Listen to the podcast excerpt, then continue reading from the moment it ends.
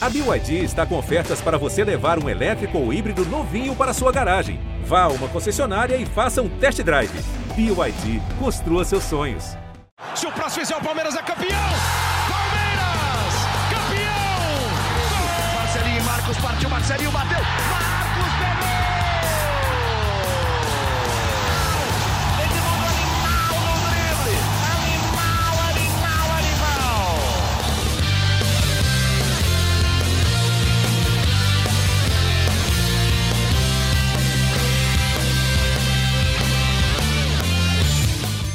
Fala, torcida palmeirense. Aqui é o Henrique Totti. Começa mais uma edição do GE Palmeiras, seu podcast semanal sobre o Verdão aqui no GE. E a gente chega nessa segunda-feira, um dia após a derrota para o Flamengo no Allianz Parque pelo Brasileirão, para analisar esse jogo e o que ele pode passar para nós sobre essa sequência do Palmeiras na temporada. E para isso eu estou aqui com o Leandro Boca, da Voz da Torcida, o Felipe Zito e o Thiago Ferri, nossos setoristas de hoje. Amigos, a primeira pergunta, que já vai ser a do nosso título do, desse episódio aqui, é o quão preocupante essa derrota para o Flamengo é. Pensando no que a gente viu no jogo em si e para a sequência super importante que tem o Palmeiras pela frente, o quão preocupante o palmeirense pode ficar com essa derrota? Eu começo com o Boca, nossa voz da torcida, claro. Bem-vindo, Boca. Manda a sua resposta já. Quando surge Henrique, Thiago Ferri, Felipe Zito, finalmente você está de volta aqui, hein, cara? É um prazer conversar com vocês aqui de novo. Bem-vindo, família Palestrina, mais um GE Palmeiras aqui. Vamos falar muito sobre essa triste derrota do Palmeiras. Mais uma vez, não conseguimos vencer o Flamengo.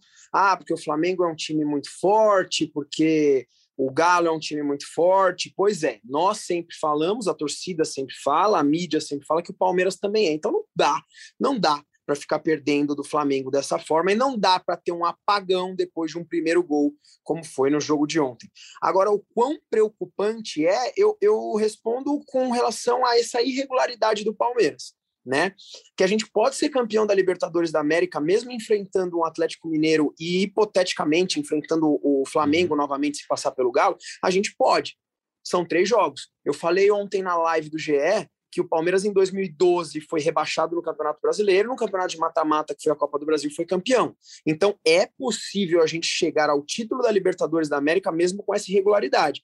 Agora, cá entre nós, não com todo respeito às outras equipes, mas tropeço com Fortaleza, tropeço com Cuiabá, não dá. Aí chega contra o Flamengo, que é um concorrente direto ao título, e esse apagão realmente é um pouquinho preocupante. Eu confio no Palmeiras, só que o Abel tem que dar um chacoalhão e tem que ter confiança, a galera tem que ter mais confiança para jogar, senão realmente o campeonato brasileiro vai ficar muito difícil. Perfeito. Tiagão, bem-vindo também ao podcast. Antes do jogo, eu estava pensando sobre o, fa o, fato do Flamengo ter ido com um time misto, né? Mesmo que com a Rascaeta, Everton Ribeiro em campo, que são jogadores que desequilibram, mas, querendo ou não, o Palmeiras estava completinho e o Flamengo estava com um time misto. É, pensando também na pergunta do nosso título do podcast aqui, te preocupa esse fato do time ser misto ou não? Fala Henrique, Zito, Boca, quem está acompanhando o podcast, preocupa sim.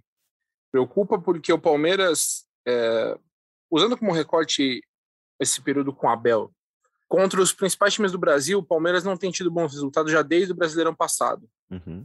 É, o Palmeiras, inclusive, a, o Abel, entre aspas, abriu mão do Brasileirão do ano passado depois de uma derrota para o Flamengo que era até aquele momento que todo mundo falava, pô, mas não tem como levar os três títulos. E o Abel acreditava que dava, tanto que ele colocou força máxima no, no jogo com o Flamengo, foi em Brasília, o Palmeiras perdeu esse jogo. Aí dali para frente ele falou: não, é melhor então realmente focar, porque já estava, se eu não me engano, já estava classificado para as duas finais das Copas e a Palmeiras depois acabou vencendo. E no Campeonato Brasileiro, o Palmeiras agora está a sete pontos do líder Flamengo, e o Palmeiras não venceu Atlético. nenhum time. Que, é, o Atlético, é, do Atlético Mineiro, isso. E, e o Palmeiras não venceu nenhum time do, dos, dos que ele briga pelo título. Ou seja, o Palmeiras tem que remar dobrado, porque não é nem que o Palmeiras a venceu um ou empatou. O Palmeiras uhum. perde, tá perdendo para todos eles, né?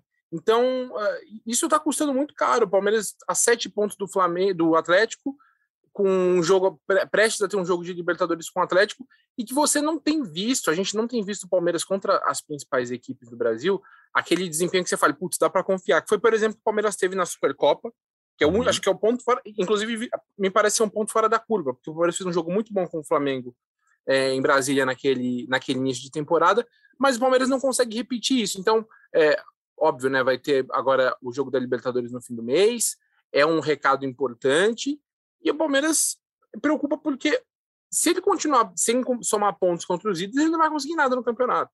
Até nas contas que se fazem, o Palmeiras já está distante aí daquela meta de título, né? Terminou o primeiro turno com 35 pontos, né? Eu digo que terminou o primeiro turno porque agora tem 19 jogos. Né? O jogo uhum. do Ceará atrasado e o do, do Flamengo foi o primeiro do retorno. Mas então o Palmeiras preocupa sim, porque o Palmeiras não tem demonstrado saídas é, para fazer um jogo mais claro, um jogo mais perigoso contra equipes grandes, como foi esse jogo com o Flamengo, né? Além da desconcentração do gol, você depois o Palmeiras cria muito pouco, é muito difícil o Palmeiras chegar de forma clara no, no, no gol do Diego Alves. Então, tudo isso com certeza gera uma preocupação para o restante da temporada, sim. Perfeito. E a gente entra depois nessa discussão sobre o jogo em si, né? Se jogou tão mal assim, se, se começou bem, depois foi o que o Boca falou, o apagão ferrou tudo. Agora eu dou as boas-vindas para o Felipe Zito. Fiquei sabendo, Zito, que você vai destilar cornetas no episódio de hoje. Então eu nem vou te fazer perguntas, só vou abrir o espaço para você falar aí. Não, não, eu vou primeiro um abraço para todo mundo, né? Fazia tempo que o Henrique tinha me deixado suspenso do programa é, por indisciplina, mas aqui eu voltei. É, não, mas vou voltar no assunto e falar que é preocupante sim, porque eu ainda não sei qual é o Palmeiras que vai jogar contra o Atlético Mineiro é, no fim do mês pela Libertadores. É, o Palmeiras, eu acho que o brasileiro ficou muito distante, muito distante. Eu não consigo ver uma sequência de tropeços consecutivos de Atlético Mineiro e de Flamengo a gente analisar a tabela, o Flamengo já passou o Palmeiras, claro que considerando 100% de aproveitamento nos dois jogos que ele está atrás do Palmeiras, enfim, uhum. é uma, é, eu acho que está muito distante. E o maior questionamento que, que, deve ser feito ao Palmeiras hoje é qual time que vai jogar contra o Atlético Mineiro. Ninguém Você diz no papel ali. Sabe, porque quando o tá é, isso, não, no papel e não no espírito, no, no embalo, uhum. porque quando o Palmeiras estava com o Rafael Veiga muito bem, o resto não acompanhou. Aí o Scarpa tá bem, não tá bem de novo. Aí o Dudu jogou bem, ontem sumiu. Aí não sei quem, o Davidson estava jogando, fazendo gol, sumiu. O Luiz Adriano sumiu, tá, tá meio que desaparecido já há alguns seis meses. Então é, é, meio estranho, né? Isso. O Palmeiras é muito irregular. E o Palmeiras tem uma vem de uma temporada muito estranha, porque começou um jogo excelente contra o Flamengo. É, o Campeonato Paulista a gente não pode nem, nem levar em consideração tanto, porque a maioria, uhum. toda a primeira fase foi quase com time reserva, mas o campeonato na, na, fase de grupos da Libertadores foi bem, passou com ótima campanha. Aí o Palmeiras vacila no, no Campeonato Paulista, entra num momento de irregularidade, embala no Campeonato Brasileiro, ganha do São Paulo na Libertadores, quando você acha que vai embalar de novo, aí volta. Aí começa tudo de novo, é muito estranho. Então, tem, você não tem uma cara do Palmeiras, você não tem um estilo do Palmeiras, você não tem. Falta o Palmeiras jogar como protagonista. Acho que a partida do Flamengo, a gente vai falar mais sobre o jogo, mas a partida contra o Flamengo no domingo, se esperava muito mais do Palmeiras, jogando em casa, jogando contra um concorrente de, de, de, direto, é um, um time que é muito desfalcado, muito bom, mas muito desfalcado.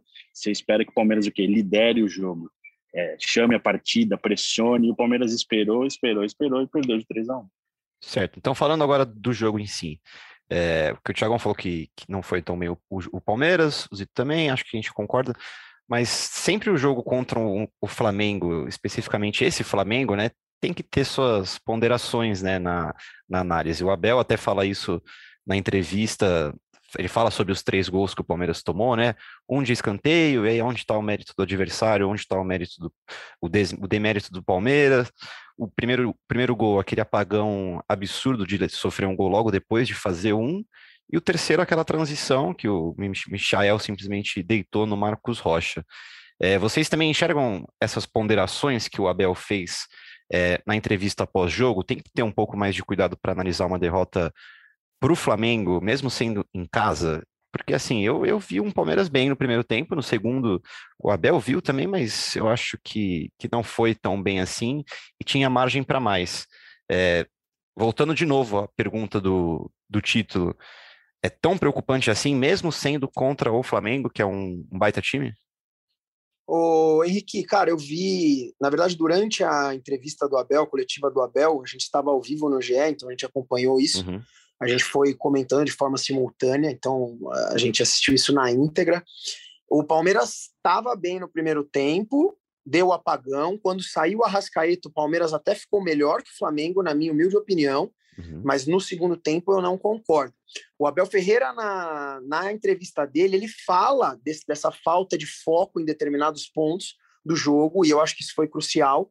Ele tenta justificar a substituição do Wesley pelo Breno Lopes, que, cara, foi injustificável, na minha humilde opinião, foi injustificável o que o cara fez. Ele fala ele que falou foi para dar respiro, né? É, para dar um respiro, porque aquele era o setor que estava mais funcionando, mas estava mais funcionando se dar respiro. O Wesley era o melhor em campo, é. era só por ali que estava funcionando. E existe um abismo entre o, Breno, o Wesley e o Breno Lopes, né? Aí é preocupante, mesmo se tratando de Flamengo, cara, se a gente quer ser, quer ser um dos protagonistas, como somos, na realidade, não tem essa de ser Flamengo ou de ser Galo. O Flamengo estava com alguns desfalques importantes. Estava sem Bruno Henrique, estava sem Gabigol. O Palmeiras tinha que ter sido um pouquinho mais competitivo no segundo tempo. Né? E os gols que o Palmeiras tomou, ah, foi mérito da equipe do Flamengo. Foi, tudo bem, só que, cara, um, um apagão da, da, da zaga do Palmeiras marcando a bola isso não se faz. Eu uhum. comentei ontem no podcast, cara, que a minha filha, a Manuela, já não faria isso aí, cara. Não, não faria. Não dá. Quando você está na terceira série do primário, o professor de educação física, o Zé, fala para você não marca a bola. Ah, tá, não dá. Então, assim, é, ah, é o Flamengo, é o Galo, não tem essa, cara. É o Palmeiras. E o Palmeiras é gigante. Não, não tem que acontecer. É demérito perder para o Flamengo? Não, não uhum. é isso mas que a gente está muito tempo sem ganhar do Flamengo, isso é complicado, e a forma como se perdeu ontem também é. Então tem que ligar o alerta sim. O Boca levantou isso do, da defesa. É, são 11 gols sofridos pelo Palmeiras nos últimos cinco jogos. É um número até de, de se espantar, né? Tendo visto as últimas temporadas é, do Palmeiras na defesa. E de novo dá para voltar para essa, essa, questão, né? Sobre o que, que, tem interferido nisso. O nosso ouvinte, Jonathan Moraes, até mandou uma pergunta aqui, ó. Por a defesa estar tão exposta, vocês acham que chegou a hora de retomar o sistema com três volantes?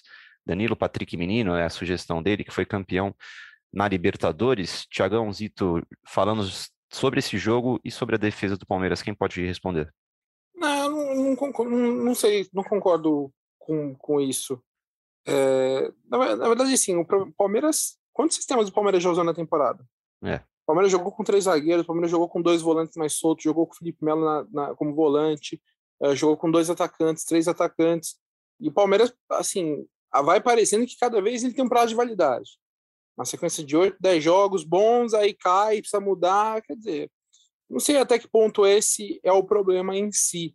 É, mas o Palmeiras está caminhando para é, não não atingir uma regularidade que se esperava até naquele momento que o Palmeiras teve 10 vitórias consecutivas e que jogava dessa forma e tomava poucos gols dessa forma. O Palmeiras jogava com uma linha de quatro, jogava com Danilo e com Zé Rafael, uh, com dois meias, um, inclusive o Scarpa, que eu acho que até é, ajuda assim, menos é, sem bola do que talvez, por exemplo, o Duque, é um cara mais ágil. Então, eu não sei se é exatamente esse o problema. O problema é que o Palmeiras. É, acho que até o, o Abel busca repertório, busca mudança, mas o Palmeiras parece que vai ficando manjado, né? Parece que as fórmulas vão se esgotando muito rapidamente. E agora a gente tem que ver se essa fórmula não se esgotou. Eu, eu acho que não se esgotou, porque o Palmeiras é muito recente, né? A gente está colocando como recorte agora esse, que esse time com o Dudu especificamente, da Libertadores para cá, do jogo do São Paulo com a Libertadores para cá. É muito pouco tempo. É, a gente agora tem vi, visto alguns jogadores recuperando a forma física, especialmente no ataque e tudo mais. Mas é, eu acho que é isso. Não, não acho que seja voltar para três zagueiros. Até porque quando acabou, quando estava no fim dos três zagueiros, o argumento era: ah, o Palmeiras não consegue fazer nada, não consegue criar nada. Aí precisou mudar. Então eu, não vejo dessa forma. Eu acho que o Palmeiras precisa encontrar métodos de criar mais, né? E, e, e as, as, principalmente as trocas ontem só dificultaram mais isso. Até a troca mais específica, falando do, do, do Breno Lopes no lugar do, do, Wesley. Cara, o Breno, ele, a única jogada que o Breno tinha era tentar chegar na linha de fundo e bater para a área. Não era nem cruzar, era bater para a área. Não, assim, ele não, não tinha, não olhava, não viu posicionamento quem estava na área, ele só queria botar na área e ver o que acontecia. Normalmente as bolas vinham no primeiro pau, muitas vezes baixo, a defesa do Flamengo tirava. O Wesley tinha o drible, buscava, tanto que assim ele fez o gol. No primeiro tempo ele teve uma outra oportunidade dessa forma. Então, acho que o Abel também mexeu mal nesse sentido, por mais que o argumento dele tenha sido dar mais frescor físico, mas o Wesley tem um, uma jogada individual que o Breno não tem. Então, eu não acho que o problema seja voltar com os três zagueiros, não. O problema é o Abel conseguir encontrar, e ele tem peças para encontrar o Palmeiras ser um time mais lúcido ofensivamente, conseguir criar mais jogadas. E você, Zito, como que você enxerga essa questão da defesa do Palmeiras? Porque são 11 gols em 5 jogos, é um número grande. Cara, eu acho que falando... Sim, não grande. Falando especificamente do jogo de domingo, é, o Palmeiras não funcionou na, pela lateral, né? Marcos Rocha com muito problema, o Piqueires com muito problema, especificamente nesse jogo. E o Flamengo tem uma força muito forte pelos lados, né? Com velocidade. Então, acho que isso que o Palmeiras não soube encaixar. Só que eu acho que também eu vi a entrevista do Abel depois do jogo e eu gostei da, da lucidez dele falando sobre os problemas defensivos, sobre o problema de atenção e que precisa melhorar. Pelo menos não criou uma realidade meio paralela, uhum. que antes, ah, mas criou muito, não, ah, mas jogamos bem 25 minutos, ah, mas isso aqui não. Falou, falou que foi o que aconteceu mesmo. A defesa está tomando muito gol, isso não pode acontecer. É, tem um problema de concentração e o Palmeiras, sei lá, não funcionou nada é, foi uma decepção, porque tudo que se esperava depois de tanto tempo, mais uma vez, de tanto tempo de treinamento, um jogo confronto direto, é, toda essa rivalidade que criou, é, nos, que foi criada nos últimos anos. Então, assim, é, não dá para entender qual é a versão do Palmeiras de 2021. E daqui a pouco a gente vai falar sobre elenco, né? É, o elenco do Palmeiras não é ruim, a gente fala mais para frente. Daqui a pouco eu falo sobre isso. Tá.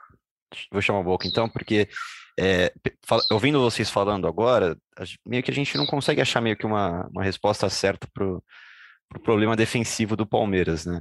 Boca, você acha que é tipo uma fase ruim que o Palmeiras é, tá passando e agora, e essa fase veio justamente num, num momento mais crucial da temporada? É difícil responder, né, Henrique? Você vê que a gente em, em, tanto aqui quanto em outras lives de mídia alternativa, a gente debate, debate, debate, mas a gente não consegue chegar num consenso do que pode acontecer, do que está acontecendo, né? Uh, o Palmeiras passou por, passou por isso com o Abel algumas vezes. Uhum. Eu me recordo que as, logo que eu entrei aqui com você no GE, o Palmeiras fez uma sequência, acho que de 10, 10 ou 11 jogos, enfim, você comentou isso aqui nesse podcast mesmo, sem derrota. É, depois o Palmeiras perde alguns jogos, a torcida, cada hora acha uma justificativa. Então, o assunto do momento, por exemplo, é centroavante, até hoje. Né? Se o Palmeiras tivesse um outro centroavante, tudo daria certo. Eu não acho que seja bem por aí. Tá? Eu concordo que a gente está sem centroavante, isso eu sim, concordo. Sim. Né? O, o Daverson, para mim, não, não joga, e o Luiz Adriano não se sabe o que aconteceu. Não sei se ele está no pagode, não sei se ele está feliz, se ele está triste, eu não sei o que está acontecendo que a gente está sem centroavante, sim, só que a torcida põe a culpa num centroavante. Ontem, o Marcos Rocha fez um péssimo jogo e a torcida acha que se a gente tivesse um lateral direito e um centroavante, tudo seria diferente, né? Só que as coisas não são simples assim. Eu acho que a gente não pode colocar a culpa em dois jogadores, em dois setores de campo e falar que se isso fosse diferente, tudo mudaria no Palmeiras. É uma questão de fase, é uma questão de foco, uma questão de organização.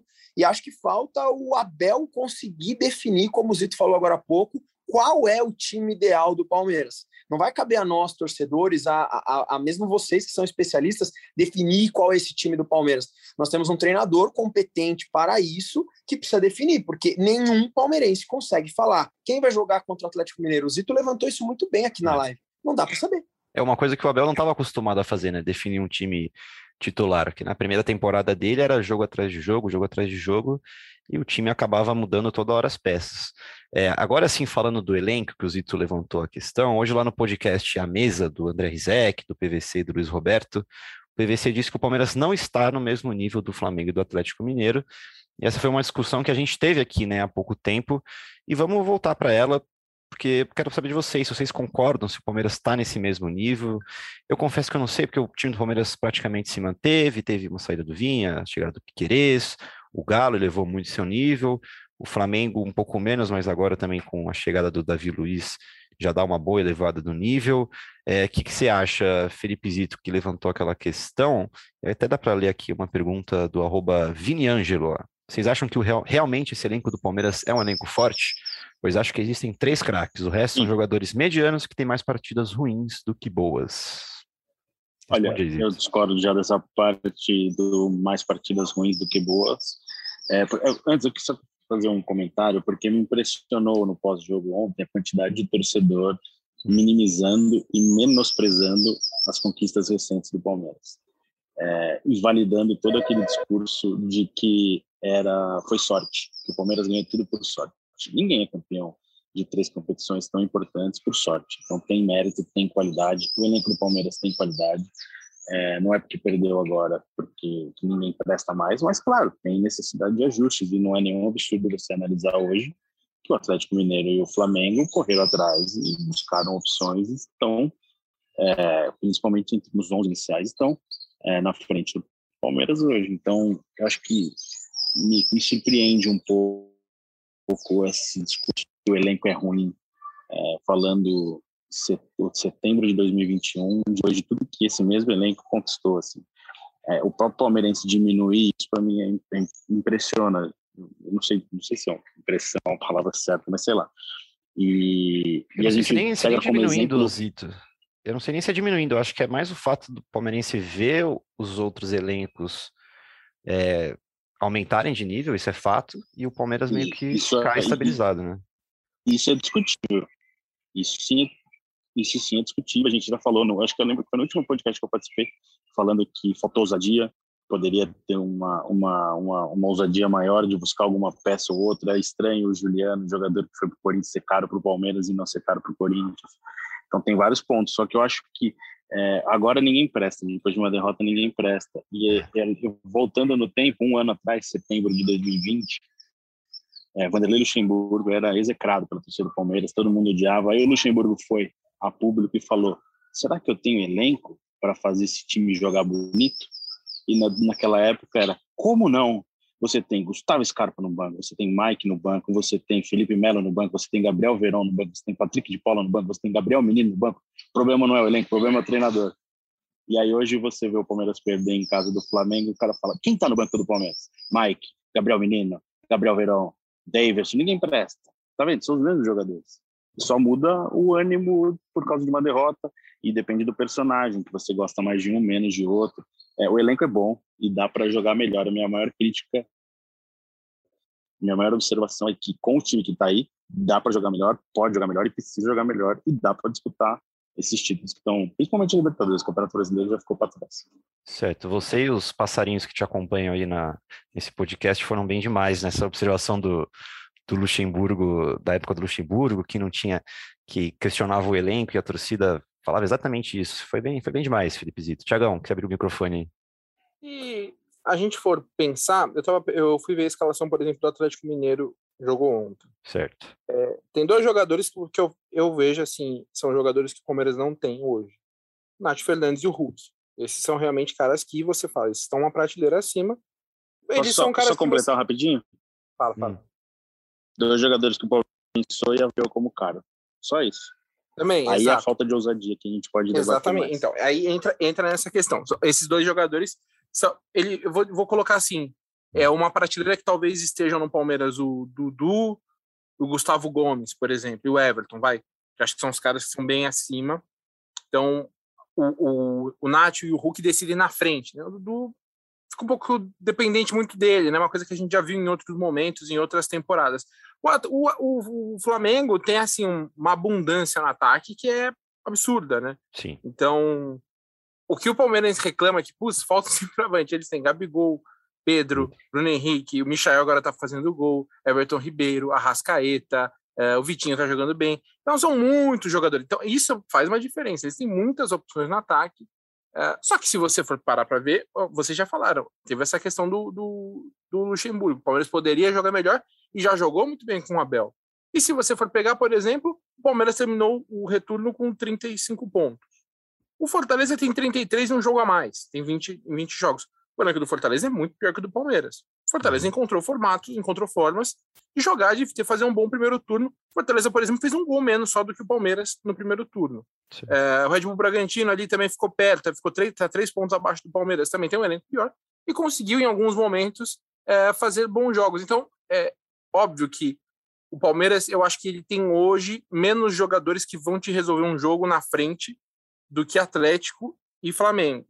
O Palmeiras tem jogadores que vão te decidir. O Everton, por exemplo, decide jogo o Gomes numa partida inspirada decide jogo. Mas são caras que decidem, às vezes, muitas vezes te protegendo, né? Sim. E o Palmeiras não está conseguindo nem isso ultimamente. Só que Atlético e Flamengo tem jogadores que na frente resolvem, e é isso que faz falta para o Palmeiras. E aí isso aqui dá, tá dando uma demonstração de que eu acho que o Palmeiras está um degrau abaixo nessa temporada. Porque o Palmeiras está se tá desgarrando justamente porque esses jogadores definem. Você vê que tem jogo que tá ruim para o Flamengo, Gabigol decide, Bruno Henrique decide, tá, tem jogo ruim para o Atlético, vai o Hulk decide. E, e, o Palmeiras não, tá, não tem encontrado esse jogador. Tanto que você vê que o ataque do Palmeiras roda a cada três jogos. É. Joga dois jogos o Wesley, depois joga dois jogos o Breno, depois joga dois jogos. Enfim, fica rodando desse jeito e o Palmeiras não tem esses caras. Então, esse é a principal diferença. Esses dois times têm jogadores que vão te resolver a partida lá na frente. Hoje, o Palmeiras não tem ninguém em condições, além do Dudu, que também acho que só ele não vai te resolver, porque ele não é um, um definidor de jogadas, ele não é um finalizador nato.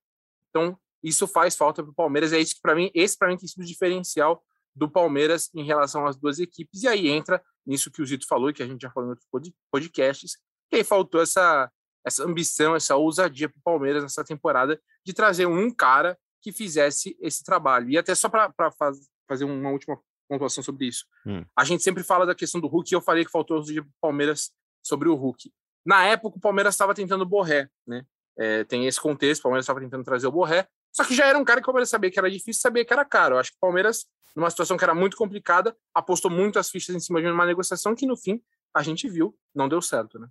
Boca, o Zito e o Thiagão simplesmente plantaram sementes de dúvidas na minha cabeça aqui e eu não consigo achar uma, uma explicação para essa fase, fase do Palmeiras. Eu estou quase colocando um pouco da culpa em cima do Abel Ferreira de não fazer esse time jogar. É, o que, que, você pode falar para a gente sobre tudo isso que a gente discutiu agora? É, eu tenho uma opinião que eu falo desde o ano passado. Eu tomo, inclusive, umas pancadas nas redes sociais em função dessa opinião, e eu vou repetir aqui. É, tanto que eu concordo em partes com, com o Tiagão, com o Zito. O que acontece? Uh, primeiro lugar, você falar que o elenco do Palmeiras é um lixo, é ruim, como o Zito falou, alguns torcedores são 880, isso é normal. Depois de uma derrota, tudo é um lixo. Depois de uma derrota, uhum. o Everton é frangueiro. E as coisas não são assim. Depois de uma derrota, o Dudu não serve para nada. Depois de uma derrota, enfim, vocês sabem como é. é. Então, assim, o elenco é bom, sim. Só que, na minha visão, o elenco do Palmeiras está atrás, sim, de Flamengo e Atlético Mineiro. Tá, ponto. Da mesma forma que o elenco do Palmeiras do ano passado também estava atrás do elenco do Flamengo, mas o Palmeiras conseguiu uma, tri uma tríplice coroa. Não necessariamente o elenco, o melhor elenco do Brasil vai sair ganhando tudo. Isso depende de muitos fatores. Se for um mata-mata, depende lá daquele dia, depende de qual competição tá jogando, de quem vai jogar. Então depende de N fatores. A única coisa que eu discordo e que eu falo desde o ano passado e tomo muita pancada é, eu acho que por muitas vezes, quando principalmente o Palmeiras ganha vários jogos seguidos, coloca-se o elenco do Palmeiras também de uma forma que eu não acho que seja. Tá? É, é, um bom elenco? Sim. Está entre os três melhores elencos do Brasil? Sem dúvida. É, é Flamengo, Galo, Palmeiras, enfim, são os três melhores elencos do Brasil. Só que quando a gente. Eu não enxergo, por exemplo, é, com todo respeito aos jogadores, tá? Não gosto de ficar cornetando muito aqui, mas agora já foi também. Eu não enxergo, por exemplo, o Breno Lopes um puta de um jogador. Eu, eu não enxergo. Eu não acho o Rony um jogador fantástico, formidável, como muita gente vê. Eu acho um jogador que decidiu a Libertadores, é um bom jogador, tudo bem mas não acho esse jogador gigantesco que às vezes muitos torcedores veem, né? se, sai o, se sai o Marcos Rocha, entra o Mike, não é um grande jogador assim, né? Então, assim, uh, eu não vejo o Palmeiras também, eu até costumo falar nas, nas lives dos, dos Boca, e eu tomo muita pancada, que assim, às vezes supervalorizam também demais, demais. Principalmente quando o Palmeiras ganha muitos jogos. Eu acho que o torcedor do Palmeiras, e eu me incluo nisso, porque eu sou extremamente 880, vocês sabem, pavio curto e feliz quando ganha. É só vocês pegarem o meu pós-jogo aqui, quando a gente fez depois do Palmeiras e São Paulo na Libertadores, é. como eu estava e como eu tô hoje. Só que falta a gente ter um pouquinho mais de um pouquinho mais de, de, de, meio termo aí, entendeu? E saber que nós somos um dos, um dos melhores elencos do Brasil, ok, mas também que, pera lá, cara, não é assim que nós temos 11 titulares e 11 titulares no banco. Não acho dessa forma também, não.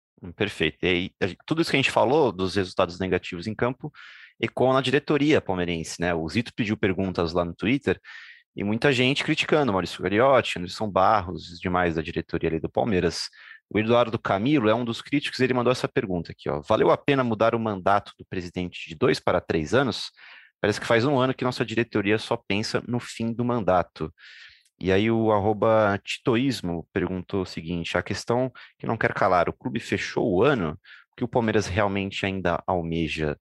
É, Zito consegue responder o, o, Eduardo primeiro dessa questão do, dos mandatos de, de dois para três anos? É, eu não, eu não sei se não sei qual que faz a, o que tem de diferença de dois para três, é, mas é fato que sim, que a, a diretoria está planejando uma transição, está é, planejando, priorizando é, a parte financeira. Isso está claro, né? Sim. O Palmeiras não contrata ninguém. Uhum. É uma é uma é uma é uma tática, é uma ideia dessa diretoria entregar o Palmeiras melhor organizado do que do que estava no fim da temporada passada. Então tem não é errado, né? Para muito pensar. Grande.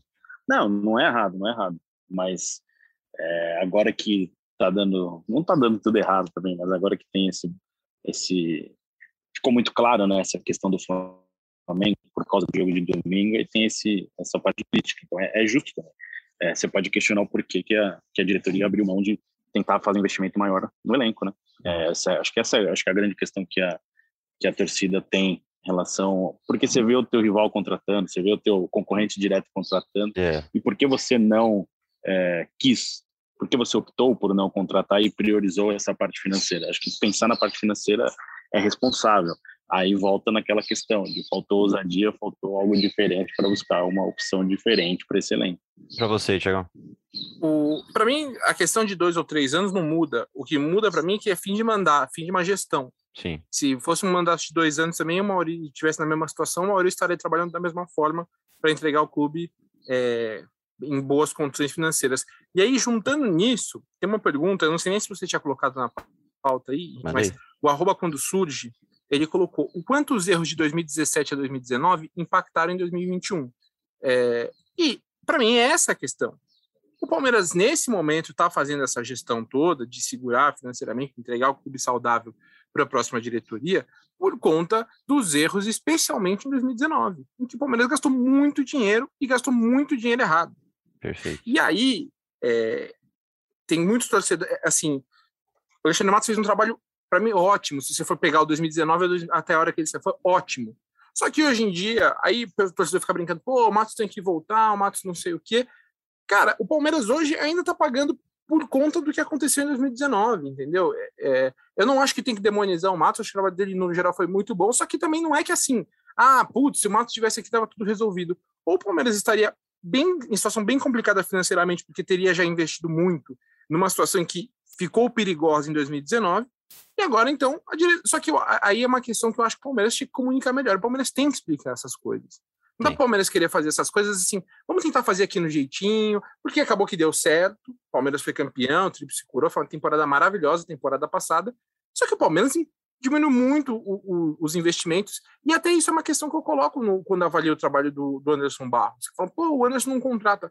É verdade, o Anderson contrata pouco. Só que o Anderson tem muito menos possibilidades financeiras de contratar do que tinha, por exemplo, o Alexandre Matos, especialmente durante a gestão do Maurício Gagliotti que foi quando ele teve carta branca, ele contratou Isso. quem ele queria, ele começou a fazer as negociações com a Crefisa, que depois tornaram aquela dívida que o Palmeiras agora vai entregar provavelmente perto de 100 milhões, quer dizer, o Palmeiras diminuiu bastante esse valor, mas então tudo isso influencia. Então, é uma cadeia, é uma, uma, uma sequência de acontecimentos, e acabou que o Palmeiras conquistou títulos no momento que era de uma reformulação e gerou uma expectativa grande. Então, Aí caberia ao Palmeiras ter feito uma correção para de repente fazer trazer um ou dois jogadores que realmente melhorassem o nível da equipe para essa temporada, mas não tenha dúvida, o Palmeiras hoje paga uma conta que gastou mal há dois anos, só que não explicou para a torcida exatamente isso. Eu assino embaixo como o Thiago falou. Fala aí, Posso falar um negócio? Pode. Uma crítica. Falta essas pessoas falarem, ter uma comunicação com o seu torcedor e falar é isso, é dessa maneira. A gente não vê toda a explicação, a gente não vê presidente da explicação, é raramente isso acontece. Aí é uma crítica que acho que, é, às vezes, o, a pessoa não quer ser a portadora da notícia ruim, né? Mas é necessário você, como líder de um projeto, explicar o que está acontecendo e por isso que está fazendo isso, por isso que está fazendo aquilo. E aí fica essa crítica, porque quase ninguém aparece para dar explicação. O Boca fez o joinha ali, está concordando com ele? Sensacional, Zito. Espetacular o que você falou. Muitos palmeirenses que estão me ouvindo aqui podem, né, vocês sabem da, da minha amizade pessoal com o Paulo Nobre, das, da, dos projetos que já tivemos, inclusive lá em 2016, junto com os Boca. É, só que quando o Paulo Nobre estava no comando do Palmeiras, ele aparecia, ele falava. E muitas vezes é, ele era punido, digamos assim, por tanto aparecer. Só que a gente, a gente com o Paulo Nobre tinha respostas para algumas coisas. Ele pelo menos aparecia e falava. Então não estou julgando os outros diretores, outro presidente, não é isso de forma alguma. Mas o torcedor sente falta de uma palavra entendeu? Com relação ao que o Thiago falou do, do Matos, é bem por aí, né? É, contratos de cinco anos, com, com fortunas, a gente está falando aqui de Lucas Lima, de Carlos Eduardo. É, então, assim, foram contratações muito complexas que o Palmeiras está pagando preço até agora. É, eles precisam aparecer, eles precisam falar, o torcedor precisa se sentir um pouquinho mais acolhido nesse momento e ouvir algumas justificativas, senão vira um monte de especulação e o torcedor fica revoltado mesmo. Ah, perfeito. Foi, um, foi, um, foi uma troca de falar um negócio. Pode falar, pode falar. Não, e só essa coisa que agora volta, né? Não, porque é a, é a base do Alexandre Matos que dá resultado. Porra, o cara foi diretor de 2015 a 2019. É óbvio que a base que foi dele que, que continua pegando num projeto Sim. que está sendo com pouco investimento, com pouca contratação. Isso é meio óbvio, né? Mas tem que lembrar também dos erros dele. Né? Teve bastante erro. O Palmeiras chegou nessa situação financeira porque investiu errado em muita coisa também. É, é o que é o que vocês estavam falando agora há pouco. É, o torcedor talvez tenha se acostumado mal naquele ano da transição, né? De ganhar a tríplice coroa. E, querendo ou não, ainda estamos em um ano de transição. E se quisermos olhar pelo lado bom, né? Se tudo isso, se esse GE Palmeiras tivesse sendo feito há uns anos atrás, né? A crise vamos falar assim, de crise, né, que a gente estaria falando, era de briga por rebaixamento, de eliminações precoces. Não precisa hoje, ir muito longe, não. Não precisa ir longe, é uns aninhos só. A gente hoje está falando de crise depois de perder para o Flamengo campeão aí, é, na semifinal da Libertadores, segundo colocado do brasileiro. É, não tem crise, Henrique. É, crise entre aspas, não tem né? crise. Não tem, é, então, é, mas vale a pena você ter falado isso, porque de 2015 para cá, ontem um, um, um, um ouvinte lá no meu, na minha live falou assim: putz, o Palmeiras é ano sim, ano não, não acredito. De novo, igual 17, 19 vai ser 21. Cara, graças a Deus que ano sim, ano não tem conquista. Por pegar os anos 2000 até 80, não tinha absolutamente nada. É, eu falei de crise pensando assim, por exemplo, no futebol espanhol, assim, Barcelona, Real Madrid e Atlético disputam títulos todos os anos, aí não ganha um título no ano, torcida, aí vira uma crise, entendeu? Eu acho que tem muito disso. E, né? e, e o ano ruim de 2017 foi vice-campeão brasileiro, né? É, é muito então. louco isso. Cara. É muito. É assim, é, claro que o Exato. torcedor acha que o torce para o maior clube do mundo, pro, é, mas não é videogame, não vai ganhar sempre. E você passar por uma temporada. A gente está vivendo daqui de umas duas semanas, mais ou menos, uma semifinal de Libertadores. Quantos quantos torcedores viram o Palmeiras jogar uma semifinal de Libertadores? Eu faço esse esse questionamento. 2018, 2019, 2018, 2020, 2021. E antes disso, quando foi? É. 2000, cara. 2001. Então não é sempre que isso acontece. Isso é isso o que o Palmeiras vive nos últimos anos de disputar título sempre, não é comum. Não vai disputar título sempre. Então o Palmeiras tinha que aproveitar mais o momento e curtir melhor, porque passa. É, eu acho que disputar o projeto é que mantém essa disputa por título sempre, né? Mas é aquilo que você falou, ganhar não vai sempre. Né? Tiagão, concorda com isso? Não é o fim do mundo, tem coisas erradas a serem melhoradas, o Abel já viu isso, já admitiu isso, mas não é o fim do mundo, né, Tiagão? Não, o fim do mundo não é. é a questão é que o Palmeiras está dando uma demonstração de que vai ficar muito abaixo do que de Atlético e Flamengo, né? Nesse momento, o recorte do momento é esse, e não era uma coisa que se esperava porque o argumento era, ah, se eles têm jogadores que eles têm mais, o Palmeiras tem um elenco mais homogêneo e tudo mais, aquela coisa. E o Palmeiras não conseguiu igualar o desempenho quando jogou contra essas equipes, e o resultado no, no primeiro turno do Brasileiro também reforça isso. Então, obviamente, não é, não é, não é uma terra arrasada, né? Até o Edu Dracena, entrevista à TV Gazeta, falou sobre isso, né? Terra arrasada, até falou aí para quem também fala de reforço, ele falou, o Palmeiras nesse momento não estava falando sobre nenhum reforço, então, por exemplo, Daniel Alves, coisas assim, não está falando nenhum reforço. Então, provavelmente vai ser esse elenco mesmo, até o fim da temporada. É um elenco que tem, tem condição. Mas o desempenho desse elenco contra os dois principais rivais está um bocadinho abaixo nesse momento. Né? E aí preocupa por conta do encontro com o Atlético na Libertadores. Então, não é, terra, não é, não é o fim do mundo, mas eu acho que o Palmeiras é, é, é, é loucura o que eu vou falar. Hum. O Maurício Gagliotti acho que vai terminar como talvez um dos presidentes mais, mais títulos na história do Palmeiras.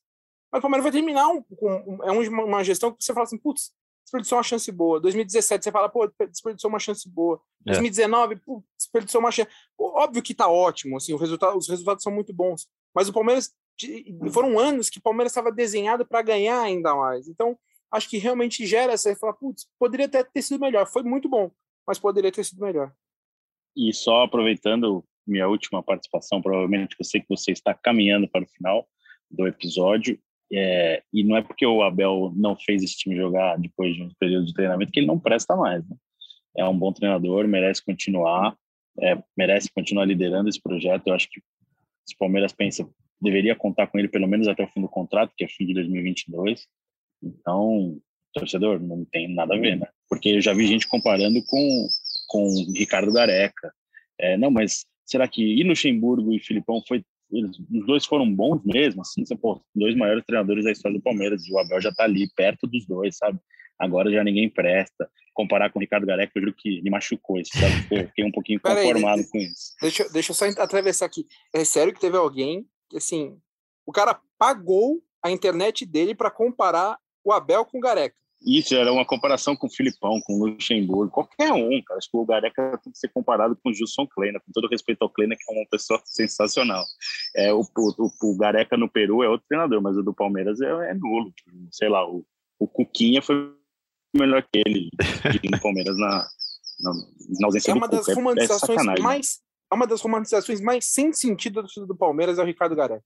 Ele não é. tem nenhum sentido a torcida romantizar o Gareca pelo que ele fez no Palmeiras. Foi horroroso é. o trabalho dele no Palmeiras. Foi horroroso.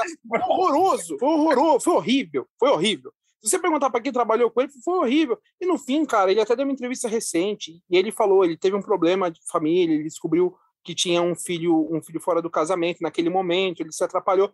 Pô, acontece, cara, mas foi ruim. Agora fala, putz, o Gareca com esse time, cara, tudo bem, o time era muito ruim, o time era muito ruim, o trabalho foi péssimo também. Então, é... ter vivido a academia porque a galera ia reclamar do Brandão, do Filpo Nunes. É, mas esse treinador é muito reativo. É, esse treinador aí não coloca o Ademir da Guia para jogar o que ele sabe. Deve ser, devia, deve ser, acho que era complicado também. É, é, é o torcedor palmeirense sendo saudosista e 880, né? Acho que a gente pode encerrar o, o Gé Palmeiras por aqui, então, amigos. Acho que pode, né? Ninguém quer falar mais nada sobre. Porque hoje é isso, então vamos encerrando. Hoje foi um podcast mais de, de análise, né? Foi, foi pouca informação, mas a gente volta ainda com outro podcast antes de Palmeiras e Chapecoense nesse sábado, às 16 horas, 17 horas, fora de casa. Zito, você ia falar algo, você ia comentar alguma coisa não? Não, não, eu me arrependi, já não vou falar. Fica tranquilo, vamos encerrar que é melhor. Vamos encerrar por cima. Ah, ah, ah fala, vai, fala, vai. Fala, vai. Agora tem que falar. Não, não, não. É. Ah, tá fala. Fala no, fala não, no off não. e eu, não, um abraço pra fica... todo mundo que escreve aquela coisa aqui pra mim. É isso. Não, Isso. fica para depois. Fica, fica para depois. O torcedor palmeirense fica na, fica na curiosidade aí, porque a gente vai encerrando então o GE Palmeiras por aqui. Então, lembrando de novo, sábado, 17 horas, Palmeiras Chapecoense fora de casa. E a gente volta com outro episódio para falar sobre esse jogo. E aí sim, na outra semana, é semifinal de Libertadores contra o Galo. E a gente também vai fazer um podcast especial sobre esse jogo. Então vamos encerrando por aqui. Valeu, Boca, valeu, Tiagão, valeu, Zito, pela participação de sempre. Até a próxima para vocês, amigos. Obrigado a todo mundo que mandou pergunta lá no Twitter. É, sempre que puder, mandem para a gente que a gente tenta ler todas aqui. Agradecemos a audiências de sempre. Então até o próximo GE Palmeiras e partiu Zapata. Partiu Zapata, sai que é sua, Marcos! Bateu para fora!